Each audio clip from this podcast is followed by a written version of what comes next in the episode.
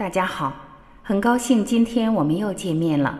我是您的朋友张晚琪，您好吗？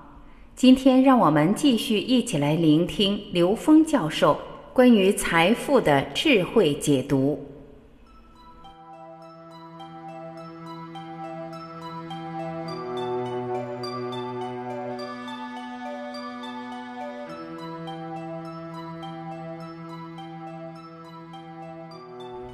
有人问刘峰老师，一句话叫“无财不养道”，那乞讨者怎么可能是布道者？如何用高维智慧解读财富呢？刘峰老师回答：“关于‘无财不养道’这句话，正好说反了，应该说‘无财不养道’，是没有一分钱不是为了成就自己内在成长的，即便是乞丐。”他也有他修行内在提升的功课，因为每一个人到这个世界来，选择的不仅仅是要获得财富，拥有了财富才去修行。有些人就是来超越贫穷的，有些人是来超越情感的，有些人呢是来驾驭财富的，还有些人是来超越恐惧的。如果这些都以拥有了财富作为前提的话，那这些人都没有修行的资格。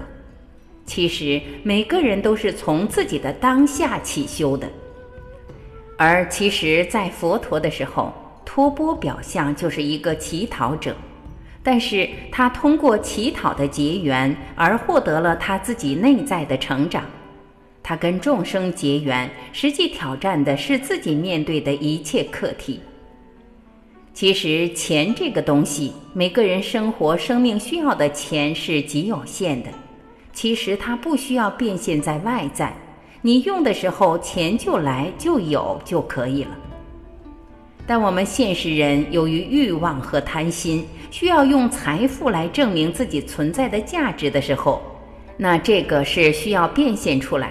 所以其实很多时候，财富是一种无形能量。在我们生活所需要的这部分反而越简单，挂碍就越少。它的这种变现是非常简单的一件事，而且做得非常轻松自然。当你能够自在的去做你最适合做的事情的时候，那我相信这些财富它会自然的在你需要的时候去呈现。所以，财富实际是能量。但其实，从更大的意义上说，它是责任和使命。一个人没有想好承担更大的责任和使命的话，那么他多余的财富将是灾难的诱因。像六合彩的中奖者呀，还有贪官呀，其实都是这种情况。也就是，当你有钱的时候，你一定得想好这些钱是怎么帮助你修行提升的。如果你觉得，你需要用财富来帮助你提升你的智慧的话，那么你想好了把它用去干什么？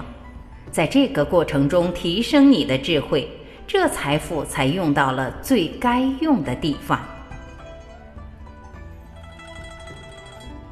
感谢您的聆听，我是婉琪，这里是爱之声。明天同一时间，您要记得，我依然会准时在这里等你回来。再会。